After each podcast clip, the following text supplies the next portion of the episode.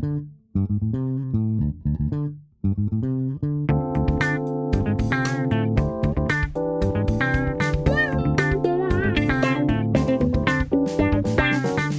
位听众，大家好，欢迎收听艾美奖，我是主持人艾美奖。今天请到的是具有金融业还有科技业 in-house 翻译，同时也有 freelancer 经验的 Emma 来跟我们聊天。Emma 先跟听众打声招呼，Hello，大家好，我是 Emma。我的学生问我说：“老师，我们想要了解金融业 in-house 翻译的情况。”然后就在我的脑袋的资料库里面搜寻了一下，我就锁定了你，因为你在不同的金融业做过 in house，嗯，然后也有在科技业，对，真的太好了。嗯，那首先的话，请 Emma 先做自我介绍，让听众认识你。嗯，没问题。大家好，我的名字叫 Emma，是蒋老师的学生，很高兴今天可以来上节目。那先讲一下我的经历好了，我是从二零一三年就是高雄第一科技大学，简称高第一，那时候的翻译研究所毕业。那毕业之后，其实我有做了大概半年的 freelance，但因为 freelance 刚毕业，知名度没有那么高，所以其实自己找案子很辛苦。在台北那时候是有接一些翻译社的笔译案，那月薪其实真的很少很少。后来做了半年，觉得自己可能快要饿死了，很。幸运的有看到呃德商一间软体公司那时候有在征 in-house 翻译，所以就有去应征，那也顺利应征上。在德商的软体公司呢做了两年半，因为它是专案缺，所以就是两年半呃合约到期了之后就离开。那一样又有贵人介绍新的工作，所以就很幸运的又再找到下一份工作，就到了银行去，是本土的一个商业银行，那就在那边做了四年。班，那现在是在科技公司任职。那一路下来，其实我觉得，呃，机缘蛮重要的，因为换工作的时候都是靠贵人介绍，所以我才可以看似很无缝接轨的一直延续下去。从德商软体开发公司到台商银行，然后到现在本土的科技业这样子。你刚刚说第一个德商的科技公司做了。两年，年半，虽然他原本是专案，两年半的时间也不短，感觉起来好像也是一般人全职去工作，可能也差不多要换工作了。对，对，对，没错，啊，因为其实有些译者就是他在里面其实做的比我更久。嗯、呃，那个专案其实虽然一开始说是两年而已，但是因为呃开发的过程可能呃花的时间比较久，所以我在那边待了两年半。但在我离职的时候，其实还有其他译者还是继续留存在那个专案里面，甚至听说有的译者。在那边待到四年的也有，那个案子，我想当年我也有听说过。全盛时期，他的这样子的一个专案的口笔译人员最多有到多少？最早我进去的时候是有二十三位的口笔译人员，哦，量这么大啊？嗯，对，因为那个德商他是要帮啊一家保险公司做一套客户的管理系统，嗯，那因为系统是全新开发，就等于是从零做起，嗯，所以客户的资料就是要分很多我们。呃，术语叫模组，叫 module，嗯，就是可能有客户的保单啦，或者是客户的人生资料、客户的理赔等等之类。那要开发这样一套系统的话，我们会分各个不同的小组。那每个不同的小组有负责的外籍工程师、外籍顾问，嗯，所以才会需要招募这么多的中英翻译。二十几个，他们进去是做口译、笔译，还是都要做？最刚开始是笔译居多，因为呃系统使用者他们会写需求文件，嗯，跟外籍顾问解释说，我希望呃系统可以帮我做到什么样的步骤啊，或者是我按下这个按钮之后，我希望在画面上看到什么样的视窗或者是什么样的回馈等等。所以一开始是笔译，那文件做完了之后，我们就会开需求讨论的会议，在需求讨论会议里面，就是用主口的方式，双向中进音，音进中。哦，对，所以听起来。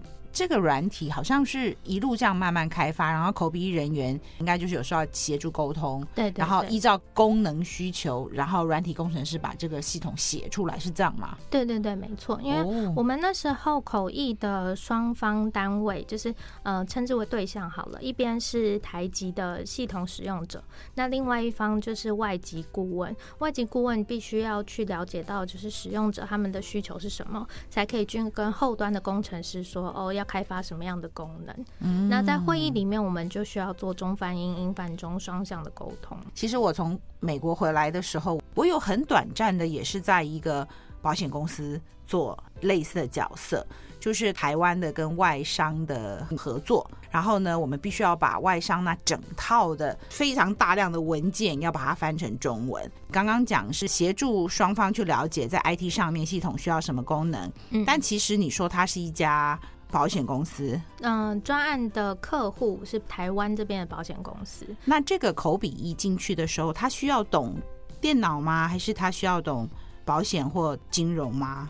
我自己的话，因为在大学的时候，刚好家里有人是从事保险业务这一块，那那时候就趁暑假的时候去接触到基础的保险知识，所以有大致了解一些。一开始在进行面试的时候，我觉得保险的那些词汇对我来讲不会是全然的陌生，oh. 这个是我自己的经验。但其他译者的话，我就不太确定。嗯。有些人搞不好其实是进去这个专案之后才开始做中学啊、建 glossary 啊，然后了解这些背后的知识等等。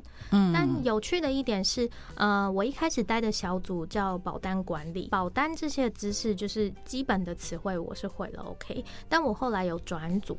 转到资料移转组，它称为 data migration，就是要考虑、嗯、呃，你这些数据资料从旧的系统搬到新的系统的时候要怎么做。嗯、那关于系统的这些词汇，比如说什么转换的程序啊，或者是呃一些规则等等，这些词汇都是我做中才学的。公司会有人协助吗？有人可以问吧？嗯，对，会就是都是问外籍顾问比较多。嗯，对对对，就是一开始可能呃听到那个英文词汇，然后可能不了解它背后的意涵是什么，然后就可以问外籍顾问，请他就是多解释一些。嗯，然后他解释出来之后，哦，我理解了，那我就先用我理解的方式讲成中文。那会议之后自己再去做功课吧，确切的中文对应词去查找出来，然后建立自己的 glossary。我下一个问题要问你，我怎么样可以变成一个金融业的 in-house 的口译或笔译？你要会口笔译，然后他们愿意你进来以后，在知识面这个 domain knowledge 上面慢慢培养你，还是说他要的就是一个在考试的时候就考你保险、考你金融？你那时候不晓得有没有人就是在考试的时候？就被刷掉了，因为他完全不懂金融。是你要准备好了，是立即可用，还是最终他要的是你有抠笔译的能力？没关系，进来慢慢学。我觉得蛮看需求单位他们自己的考量，因为有的时候用人单位他们在找新的译者的时候，他可能需要是集战力，他想要找已经有经验的译者进来，可以直接上场进会议去做翻译。嗯。那有些公司可能不会排斥招募呃刚毕业的学生，他可以就是花时间慢慢培养，教你专业的知识。我自己是蛮建议，就是要进入职场的学弟妹在学的时候就先学一门。专业的知识可能是财经，可能是法律，可能是体育，任何一门都可以。那我觉得这个可以当做你自己的资产。就是未来，假设你要去求职的时候，你可以朝着你擅长的这个领域先作为敲门砖，嗯，就当做是你第一份工作。假设我对体育很在行，那我可能就去担任球队的翻译，嗯，然后这就当做我第一份 in house 的工作，嗯嗯，对，然后再慢慢去拓展其他领域，多会一些东西就是个好事。对对对，就好像说现在学生来修我的医疗口译，我也这样跟他们说，就是。你未必将来只靠医疗的口笔译过日子。大部分的人或 freelancers 来讲，我们很多领域都要接触。只是说，如果你有专长的话，人家比较容易在找那个主题的时候会找到你。找到你。同行同才之间，其实也都知道说，诶，某些人好像有什么背景，或者是他这个领域做的比较多。到后来，从通才的情况之下，又好像有那么一点专才的发展。刚刚 Emma 有说到他在高科大是我的学生，高科大有开相关的知识的课程，对不对？那是不是也是对你有帮助？我觉得蛮有帮助的。那时候我们呃所上有开了法律翻译、财经翻译，科技翻译也有，嗯、呃，这些专门的课程，他会教授不同的主题。像法律的话，老师会带我们看过法律的条文，解释一下里面的意涵，告诉我们在做呃中翻英翻中的时候要注意哪些事项，用字遣词该怎么写。科技翻译那门课教导的是我们呃翻译辅助的软体，教我们用 Trados，、嗯、我觉得是蛮有帮助的，因为就是从这些。专门的课，你会知道说你有兴趣的领域是哪一块，然后是会更加呃花时间花精力去拓展那个方面的专业知识。嗯，这也不错，就是他先广开，尽量开多一点，那学生就尽量修。那修完以后，也许你对其中哪一个特别有兴趣，你就往那方向深究，对不对？嗯、对，在学校的时候，如果有机会的话，去修这些的课。对，我觉得蛮建议的，就是大家可以先不用自己设限，就觉得听到法律哦，一定是很枯燥乏味等等。我觉得不如在。呃，就学的期间就先去多修一下这些课，了解一下说它背后运作的原理是怎么样，背后知识是什么，这样可以确保说未来假设自己成为 freelance，你接到类似的主题比较不会那么慌张。嗯，对。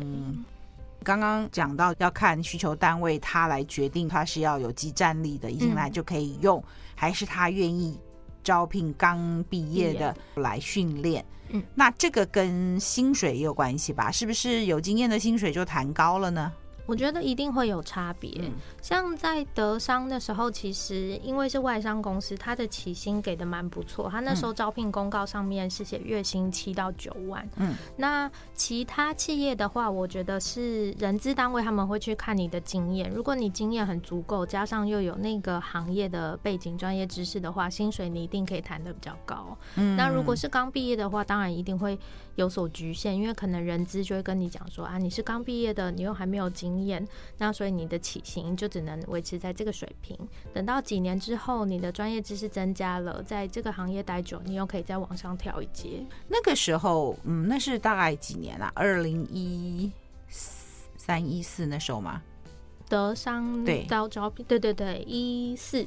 一四嘛，哈，我还有印象，就是那段时间好多人都到那里去上班，对，所以我就说哇，到那里可以认识很多学校不同学校毕业的，对，我那时候开玩笑说，所有我认识的口笔译都到那里面去过，待长待短不一样，但是好像比例表上都有那个经验，对，嗯，当时他招聘的广告写七到九万，对，可是我听到好像还有更高的，欸，可能。跟人资谈的议价能力吧，可能有些人他是已经很资深的意思了，因为那时候我自己算是刚毕业进去，所以我就没有跟人资议价。对，但就我所知，就是呃，公司内有一些是蛮有经验的前辈们，对，搞不好他们就有跟人资议价，这个我就不太确定。嗯，听起来七到九万也蛮好的啊，对，比我那时候在大学当专任的讲师还多哎。对，我觉得是蛮好的薪水，像一般去企业上班。如果是英文业务或者是英文秘书，可能在三四万左右吧。所以那时候看到七到九万，又觉得哇，好诱人哦。嗯，所以就决定去投投看，想说，哎、欸，有上就也是不错的。嗯，你从那儿就开启了你后来离开一个单位到下一个单位，还是做 in house 累积的年资。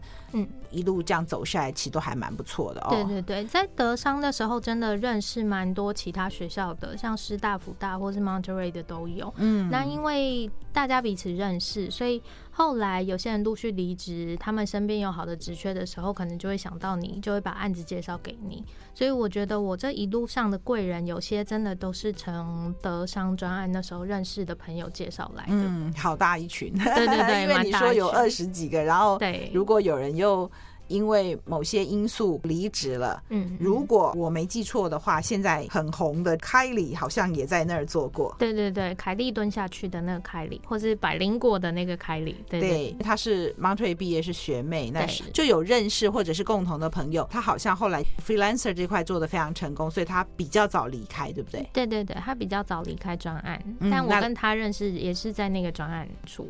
我那时候有听到，应该是我师大的学生，他是有说过说，其实不轻松，从进去到出来都在做笔译，嗯，在体力上或者也视力上，其实是很大的负担。你当时也觉得这样吗？然后你怎么度过那个时间？然后现在眼睛好像还还 还维持的蛮好的。我觉得一开始辛苦的地方是，呃，有时候要翻保单条款，会有那些疾病的名称，不是我们一般常听到的那些疾病，而是很。专业的学名，嗯，疾病名，我觉得自己那时候还不知道怎么样去查找资料，嗯，所以印象最深刻的是有一次要翻一份文件，但我真的翻不出来。后来是呃去请同事帮忙，大家一起跟我分工合作，就是由前辈们带着我教我怎么样去搜寻那些专业的词汇，我才知道怎么做。那另外还有一个辛苦的点是在。呃，会议的时候，因为是逐步口译，所以有时候讨论一个需求就会花到三个小时，这是有可能的。嗯，那因为这三个小时里面，译者都不能休息，你要随时随地都保持在清醒的状态，随时做笔记、听翻、听翻、听翻。三个小时下来，其实真的蛮耗神的。有的时候，我会在差不多一个半小时的时候，就跟他们说：“不好意思，我真的需要去上个厕所，或者是我需要去休息一下。”因为自己的脑力可能真的没有办法负荷，嗯，有可能，譬如说跟同事轮流嘛？或者是就是不管是两个人一起轮流，还是说，譬如说一个半小时以后很累了，你还是得一个人撑下去嘛？因为听起来真的蛮蛮累的。因为他一个组一个 module 里面就只有一个译者，所以。在那个 module 的呃会议里面，就只有你一个人，你必须要想办法把它做完。所以你能够做的就只有请双方就是先暂停一下，可能休息个五分钟。哦，对，一个人负责一个 module，那二十几个人就二十几个 module。对，最早的时候是这样，除非说你的那个组的外籍顾问。特别多，可能有到五六位之类的，嗯，你那个组可能才会有两个译者，嗯，不然基本上一个组都是只有一个译者。也不适合找别人来换了，因为这个 module 就是你在翻笔译，对，可能从头到尾都是你负责，你找别人来他也不熟，对不对？对，我还记得那时候我们有一个叫值日生的概念，嗯，因为一个组就只有一个翻译，但有时候那个翻译他可能今天突然请病假，或是他有事假，嗯，所以我们会排值日生，看今天哪一个翻译他有空可以去临时支援会议。有的时候我可能去支援会计组会议，嗯，那就有点可怕，因为。没有接触到很深的会计知识，那进去的时候，他们在讨论的口沫横飞，然后就是讲一些会计的专有名词啊，然后就是什么应收账款、应付账款，巴拉巴拉巴拉巴拉这样讲下来，然后你要把它翻成英文的时候，就呃，然后就会自己心里会很纠结。当然事后你一定要把这些词汇补起来，但当下其实是很紧张的。但是是那个人休假的时候，值日生就得要上去，还是说？虽然我今天是值日生，但是会计真的非我所能，所以我就去请有会计背景的去支援。当然可以，呃，跟同事沟通协调，因为有些会议如果是事先就安排好的，如果我自己要请假的话，我可能就会去找熟悉我这个组的翻译来当我的职代。但如果今天是临时要开一个会的话，嗯嗯、大家就是可能手边都还有别的会议要开，那就只能值日生上场了。哦，对。Emma 前面有提到说，他在工作转换都是有贵人，对，人脉很重要。对，在那里一个地方就认识了十几、二十、三十位的同行，都是翻译所专业的。那那个人脉，将来大家有什么讯息，大概都是我们这个行业的。当然，我们在学校也会有一群革命情感的同学，同一届的、上下届的，但是跨校的。也许你去参加海峡两岸口译大赛的时候会、嗯、会认识，然后就留下了联络方式。但跟在公司里面一起打拼的那种革命情感，我觉得是更深厚吧。对，不太一样。因为像我有些好朋友，还有持续联络到现在，是那时候德商认识的。人脉这件事情对于这个行业很重要吗？我自己呃，在外面接的案子，其实都是靠朋友介绍来的，反而是我自己去应征的比较少。嗯、那靠介绍的朋友，他们也都是德商的时候认识的，嗯、因为有一起工作过，知道说彼此的程度大概落在什么样的区间，然后也会知道说哦，你比较熟悉哪一个主题。刚刚我们讲到的是科技公司，可是翻的内容好像还蛮多是跟保险或金融有关的。刚刚自我介绍，好像第二家也是金融业。对，后来就转职到银行去。那它是一个本土银行，嗯、之所以它会需要翻译，是因为它在东南亚国家有海外的分子行，所以总行这边的台湾人跟海外分子行的人要沟通的时候，就需要借重翻译啊。那这样的话就。没有那个刚刚那个专案二十几个这么多了吧？没有，在银行的话，它就是很单纯的一个翻译小组。我一开始进去的时候是四个人，后来有扩编到六个人。嗯、六个人里面，其中有两位是专职做笔译，剩下的四位是口译笔译都有做。哦，所以就是有一些也要做口译，有一些就专门做笔译。对，官网到中翻英啊。或者其他可能他也有一些文宣啊，想要双语啊的时候，是不是也是这个翻译小组要做？还是说你们有固定的业务，然后那些还是可能外包给翻译社去做笔译呢？我们那时候的工作内容其实主要是呃银行这边的行内规章，另外还有我们待的那个部门，他自己有做一个行内的双语杂志。嗯，再来就是。呃，网站的话也有接触过一些，因为那时候有一个专案，就是希望要优化整个银行各个单位的网站内容，所以网站的翻译那时候也有碰过一些。嗯，再来的话，口译的比较多是海外分支机构的长官来台湾受训的时候会需要用到口译。嗯嗯，对，嗯，还有像是。总务议价的会议也有，那时候可能总务他需要采购，嗯嗯，那卖家可能是东南亚国家或者是印度，嗯，所以总务处会需要翻译小组去帮他做口译，哦，这个也是有的。哦，我忘记讲了，最早最早成立翻译小组那时候是为了资讯长的需求，因为当时候的资讯长是外国人，嗯，所以是为了资讯长呃开会呀，他要看的文件等等，所以才成立翻译小组。嗯，那后来因为资讯长个人因素离职之后，我们就把整个翻译小组的服务范围扩大到整个总行单位，嗯，所以就是各个单位如果他们跟海外机构有要联系的话，有需要用到英文的话，就会来找翻译小组，不论是文件啊或口译都可以。呃，我自己也曾经有非常有限的经验，就是。有一家很大的银行，他们请了一个外国人高阶主管，就是他要跟同事沟通啊，开各种的会议，只要有这个高阶主管的参与的时候，都要口译，嗯，很多的文件也要翻译。但是我要讲的是，呃，外籍主管在的时候，就替大家创造了很多口译笔译的机会。然后有一天他调走了，因为跨国企业都是会轮调的，然后又轮到一个会讲中文的或者是台湾人的话，口译的机会、笔译的机会又变少了。了，其实我们的案子多寡是很受外在环境因素的影响，就包括这三年的啊，COVID-19 也为我们带来了蛮巨大的改变。从突然断吹喝西北风，工作归零，到后来大家适应了，渐渐又回来了，因为就有线上的翻译，真的抗压性不是普通的强啊！我觉得真的要哎、欸，自己心脏要练得很大颗。嗯，我那时候曾经呃。在银行的时候有过一次，因为是谈投资方面的东西。嗯，那因为投资讲会讲策略嘛，策略上的东西我就不是那么理解。那一场会议是要做英翻中，听英文的时候。我每个单字听起来都好像听得懂，但是要把它串在一起，我就突然不知道该怎么说。嗯，所以我曾经在会议里面有将近大概一两分钟都没有翻出任何东西出来，因为我真的听不懂。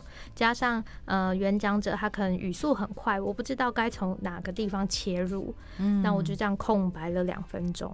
当时候有搭档，我就看向我的搭档，我的搭档也是很苦恼的摇摇头，表示说他也都听不懂。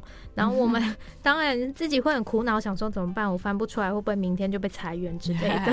那事后当然要有一些补救机制，就是我们要写 email 去跟当时候的主办单位解释说，就是当下很抱歉，我们翻不出来，因为我们不了解投资策略这一块。嗯，那希望下次我们可以怎么样调整，让自己做得最好？比如说，希望可以提。早拿到简报资料啊，或者是讲者如果不便提供他的简报全文的话，起码可以给我们一些 bullet point，让我们知道说他要讲的点有哪些。这样子口译员就可以在会议之前先去搜寻相关的知识。那是一个同步口译的场合吗？对，同步口译的场合。嗯，在银行我们同步口译有使用小蜜蜂。嗯，那在德商的时候，因为是做逐步口译，所以基本上是没有器材的。嗯，所以听起来你在做 in house 的。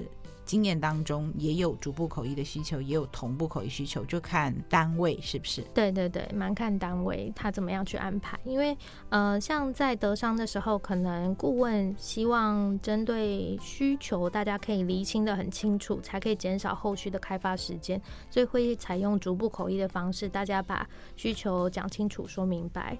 那因为在银行这边，我们对口比较。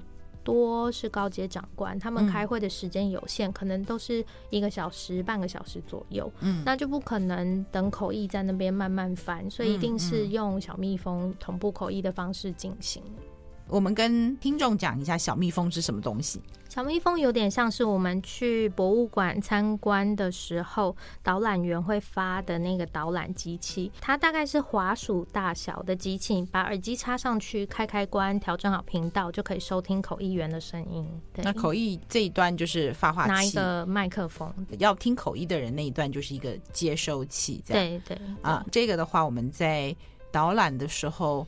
经常会用到，或者有的时候，呃，要听口译的人就一两位。主办单位觉得要去租全套的系统，要架设口译箱啊、发射器，从经费上来讲，就有可能选择这种小蜜蜂的形态。那小蜜蜂做同口有什么优缺点呢？要考虑距离的远近。如果说距离受呃接收方太远的话，他可能就没办法听清楚口译的声音。嗯，那再来就是呃，因为你口译坐的位置四周没有口译箱的隔板，所以一定会接收到其他来的声音，一些杂音，这个也是要注意的。嗯、比如说旁边人他们在大笑的时候，你要尽量离他们远一点，不然笑声就会被收进去。嗯、那听口译的人就会觉得，哎，现在是在笑。对呀、啊，我觉得比较大的影响。是没有口译箱，然后口译员只坐在会议当中去听。那有专业设备口译箱的话，我们是有从电线传过来戴耳机，所以是可以调音量的。对，也不会有旁边的人在讲话或手机铃声响那样的干扰。所以小蜜蜂其实是权宜之计了哦。对，听的人或许没有很大的影响，因为他就是戴耳机。那全套的专业的口译设备，它也是戴耳机。还有一个是口译箱，不只是隔绝其他人的杂音，口译翻译的时候不想听口译的人也比较不会被干扰。那如果没有那个口译箱，不想听口译的人就一直瞪我们，就觉得我们很吵。有的时候用小蜜蜂是不得已的，但是就要跟相关的，比如承办人啊，或者是坐在附近的人，我通常会请他们，如果他不听口译，请他离我远一点，要不然他真的会被我吵到。对，确实是。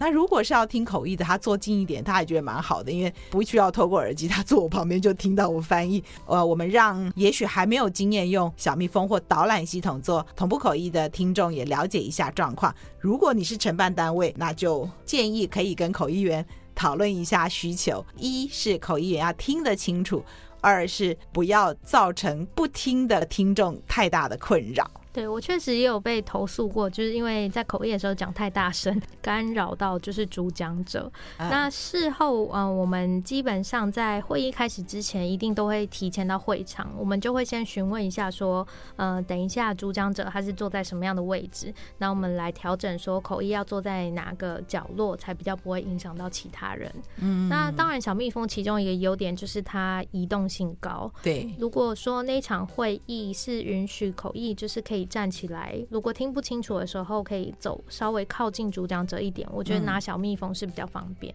嗯，后来呢，你离开了银行以后，就到了科技业。嗯嗯，对。那科技业跟金融业 in house 有没有不同的情况呢？产业别蛮不一样的，因为在德商那时候接触的是保险金融，那银行就是金融方面的知识。后来跳槽到科技业，呃。产业别差很大，进到科技业之后，其实很多东西都是做中学，因为在过去我没有科技相关的背景，嗯，真的是会议进去了之后，然后才知道说，呃，这场会议我们谈的主题是什么。嗯，那呃事后就是要想办法自己去阅读那方面的知识，嗯，因为有的时候你想要跟承办单位跟他们要资料，但他们会以哦这是机密为理由来拒绝口译的。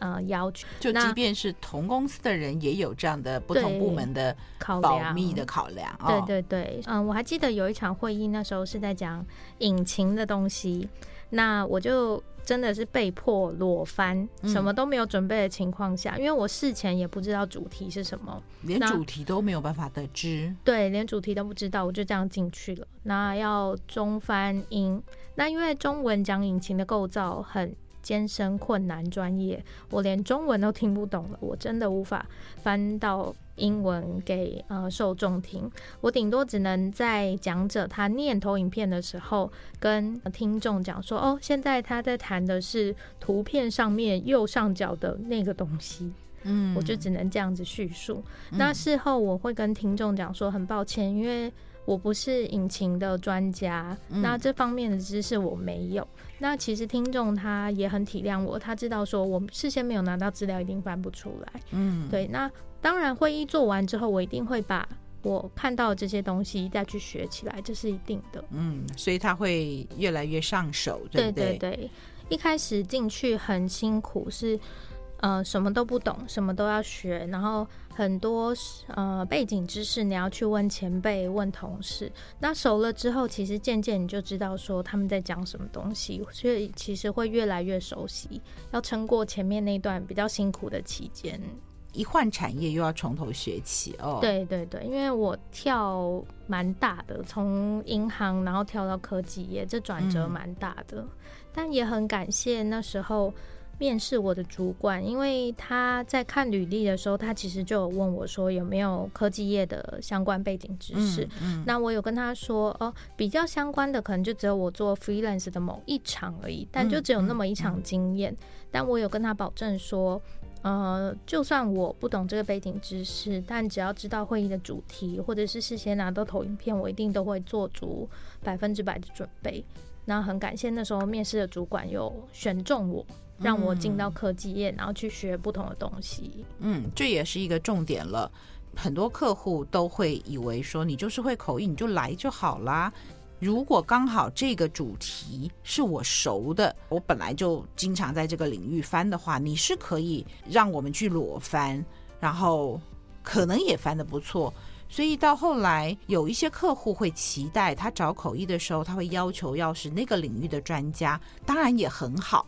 可是，如果刚好你找不到那个领域的专家又会口译的时候，就麻烦了。因为通常他们还是倾向于会找认为专家比口译技巧还重要。可是专家很懂，可是他没有习惯于中英文的转换或者同步口译，你要一边听一边讲。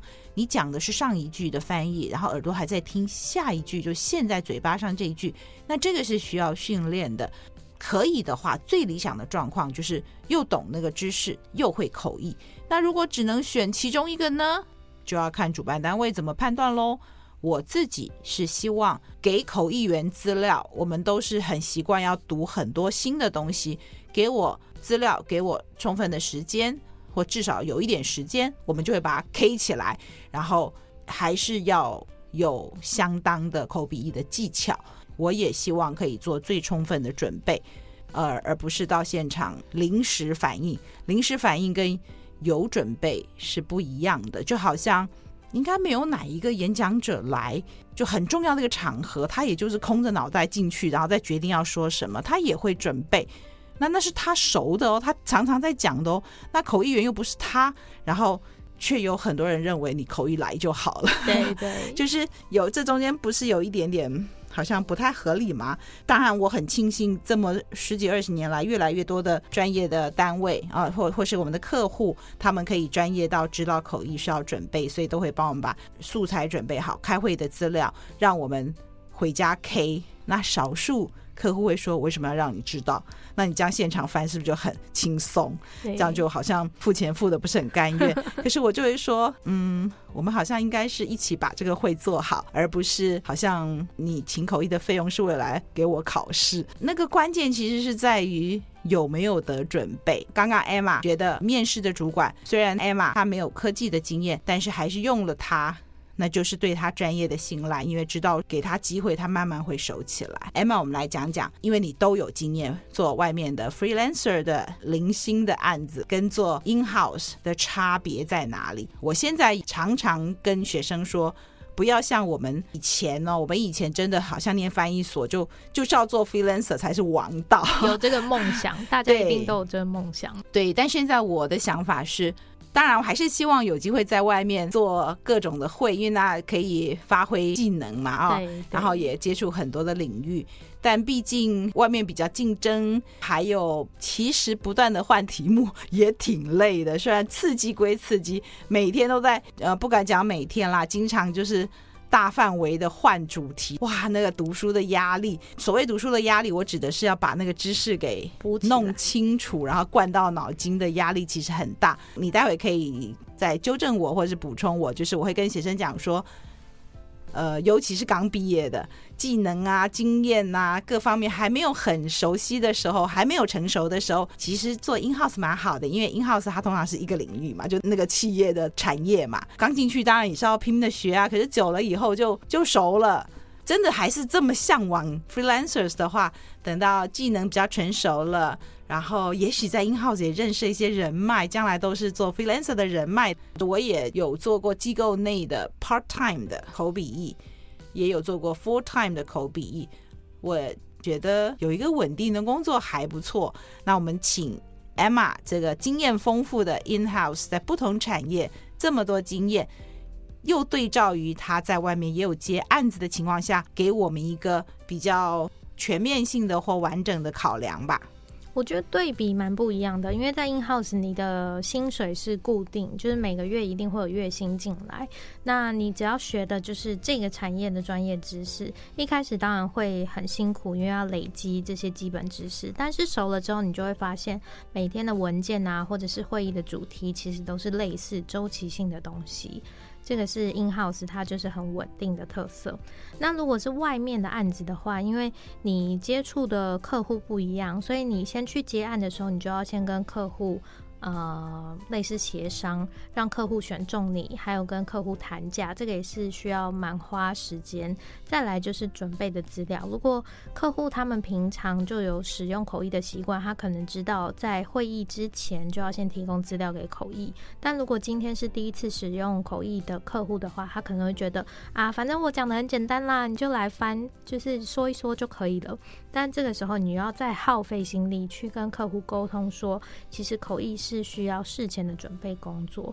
那接外面的案子有趣的地方，是因为每次接触的主题都不太一样，你会看到不同的产业、不同的面向，学到不同的行话，这个是它有趣的地方。但要考量就是案源有没有很稳定，嗯，还有每次的薪水不一定可以谈到你最想要、最想要的那个水平。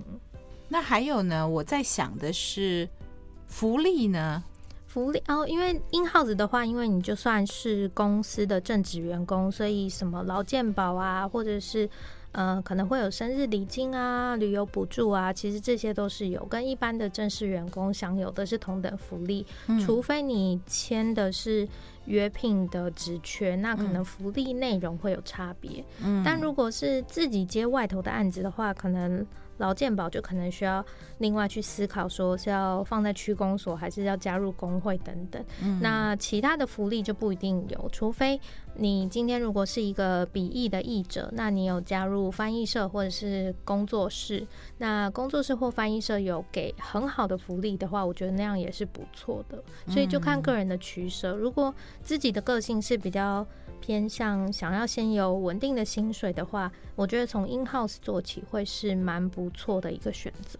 嗯，像你都是正式员工，对，会有年终奖金吗？跟着大家一样，对不对？对，但嗯、呃，要这个部分也是跟人资要谈的，因为有些企业它翻译并不是原本就有的职位，所以年终的制度跟原本的员工可能会有一些差异。嗯、这个就是在跟人资沟通你的 package、你的年薪内容的时候需要考量的一个点。以前年轻的时候就觉得在外面闯来闯去非常好，我现在还是觉得很好，但有时候真的会觉得，就是因为现在会来找我们的会都有点难，然后有时候读了半天还读不懂，还要到处问人家，或者有时候深更半夜的时候在那读的满头包的时候，啊，法律啊、医学啊、科技啊的时候，你就会觉得说，哇，真的是什么都要懂哎，大部分的人都是走一个专业，然后。一辈子就钻研的很深，那我们就是什么都要懂，当然不深啦，但是就是什么都要懂。如果必要的时候，还得真的读到比较深，准备的过程就会觉得，哇，这个工作真的好难哦，就常常换主题。现在的学生比较会听到我说，嗯，做 in house 其实是很不错的。刚刚听到 Emma 讲到的那个 range，那数字不错啊。除非你已经很成熟了，客源也很稳定了，很多案子。Emma 刚刚也讲到，你做 freelancer，你不一定案源稳定。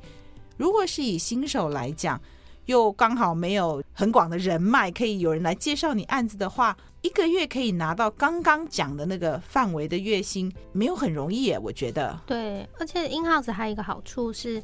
呃，你有同事，有些前辈可以让你问问题。像我刚刚说我在科技业，因为我是零经验进去的嘛，那有时候遇到不懂的词汇或不懂的知识，我就有前辈可以去问。嗯。那如果我是在外面接案的话，我身边不一定有从事这个产业的朋友可以问。嗯。那有时候可能自己去看网络资料，也不一定能够读得那么通透。嗯。对。那薪资的话，那个是外商给出来的。range 是七到九，但其实每个行业它的薪资高低，我觉得不太一定。但我觉得以翻译来讲，做 in house 的薪资，我觉得算是呃蛮不错的啦。嗯，对对，七到九，我觉得应该算是在业界应该算是高的了。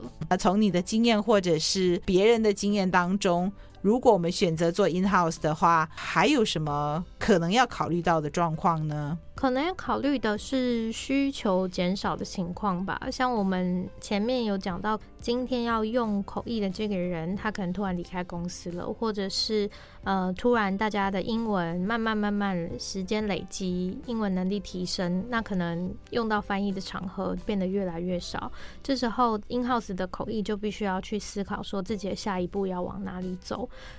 在 in house 的话，可能你有机会可以轮调到其他部门去。可能你今天进了一个企业，你发现你对行销很有兴趣，或者是你对法务很有兴趣。那可能在今天翻译需求减少，不再需要请口译的时候，你可能就可以想说：哦，那我是不是可以到行销部门去做行销？然后可能写中英文文案，或者是到法律部门去做，这个也是另外一种出路。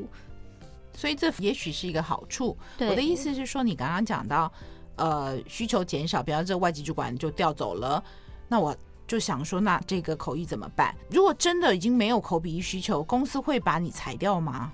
通常应该主管会先问问看你有没有意愿做其他类的事务。Oh. 公司应该不太会那么容易就把一个人资遣掉，因为把你资遣掉，他要付资遣费，所以可能主管会先询问一下你的意愿，有没有可能有兴趣调往其他部门啊，或是做呃专案管理啊，这也是有可能的。那如果完全没有口笔译了，然后去做别的工作？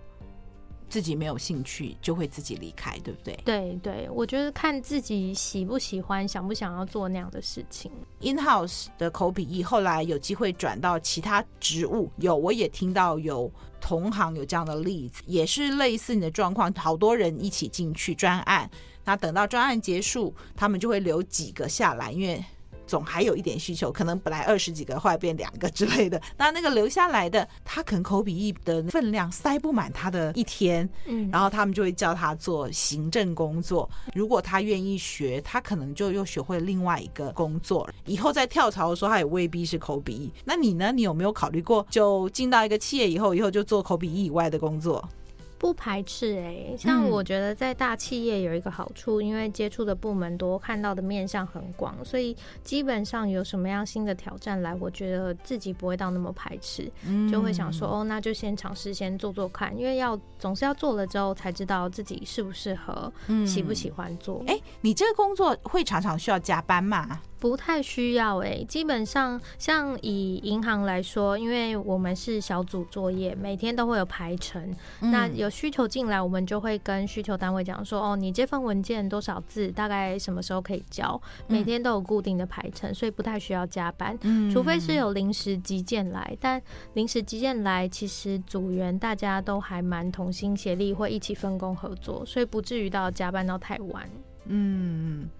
这一类的职缺会开在人力银行或是登报那种吗？像我那时候应征德商，这个是在脸书的社团看到，因为脸书会有一些翻译的社团，嗯，那加入社团之后，你就会看到有不同的职缺，有的时候是。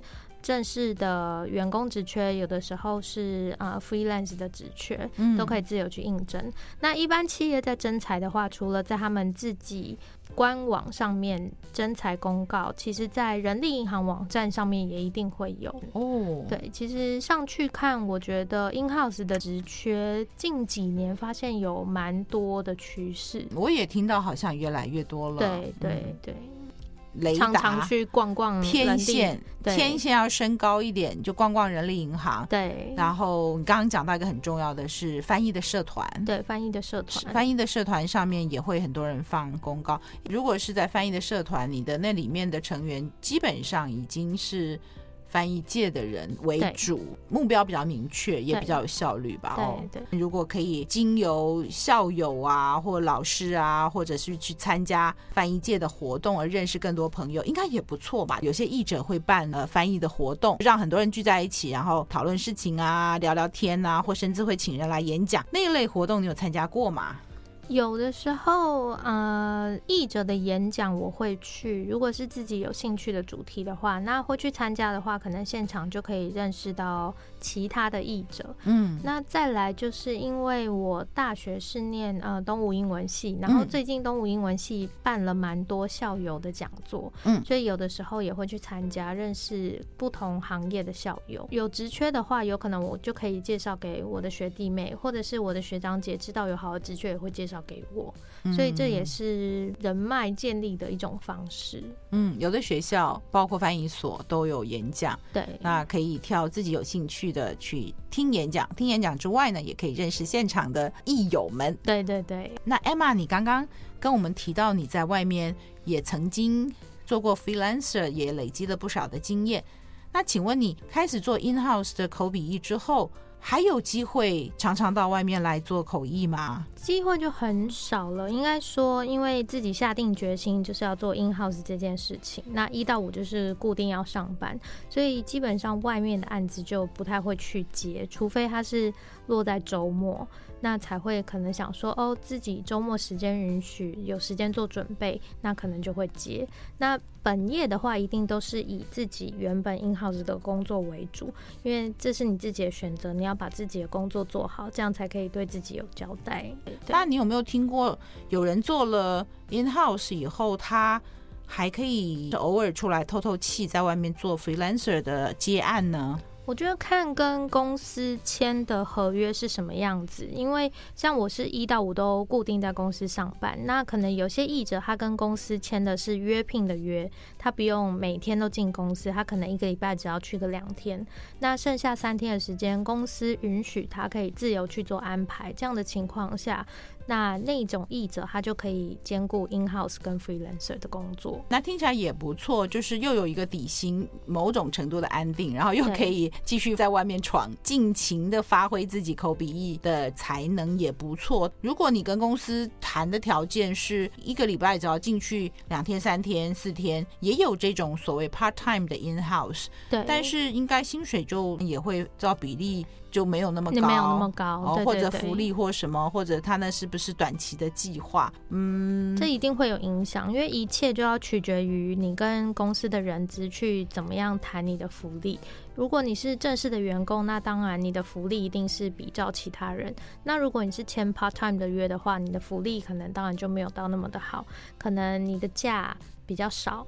或者是你没有那些奖金啊、年终等等，这些其实都是你跟人资要去谈的内容，嗯，然后自己要去取舍，说我可以接受这样子的方式吗？嗯，因为有些人他可能呃很想要做 freelancer，但又想要有一点稳定的薪水的话，那搞不好这样子的方式是他觉得 OK。那我自己来讲，我就是很求安稳，所以我觉得我就是固定一到五去上班，然后领固定月薪，这个是我想要的。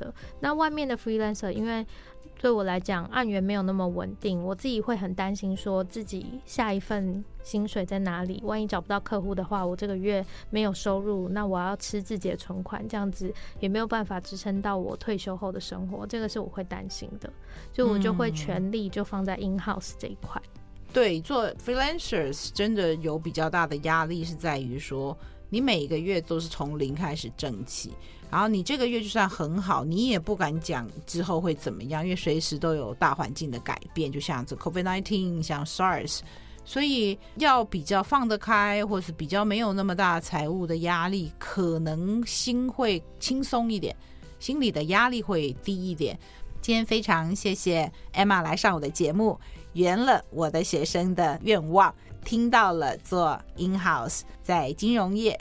还加上科技业 in house 的经验，谢谢 Emma，不客气，谢谢老师的邀请。那我们今天就讲到这边，我们下次空中再见，欢迎各位继续做我的一家人，翻译的译，拜拜，拜拜。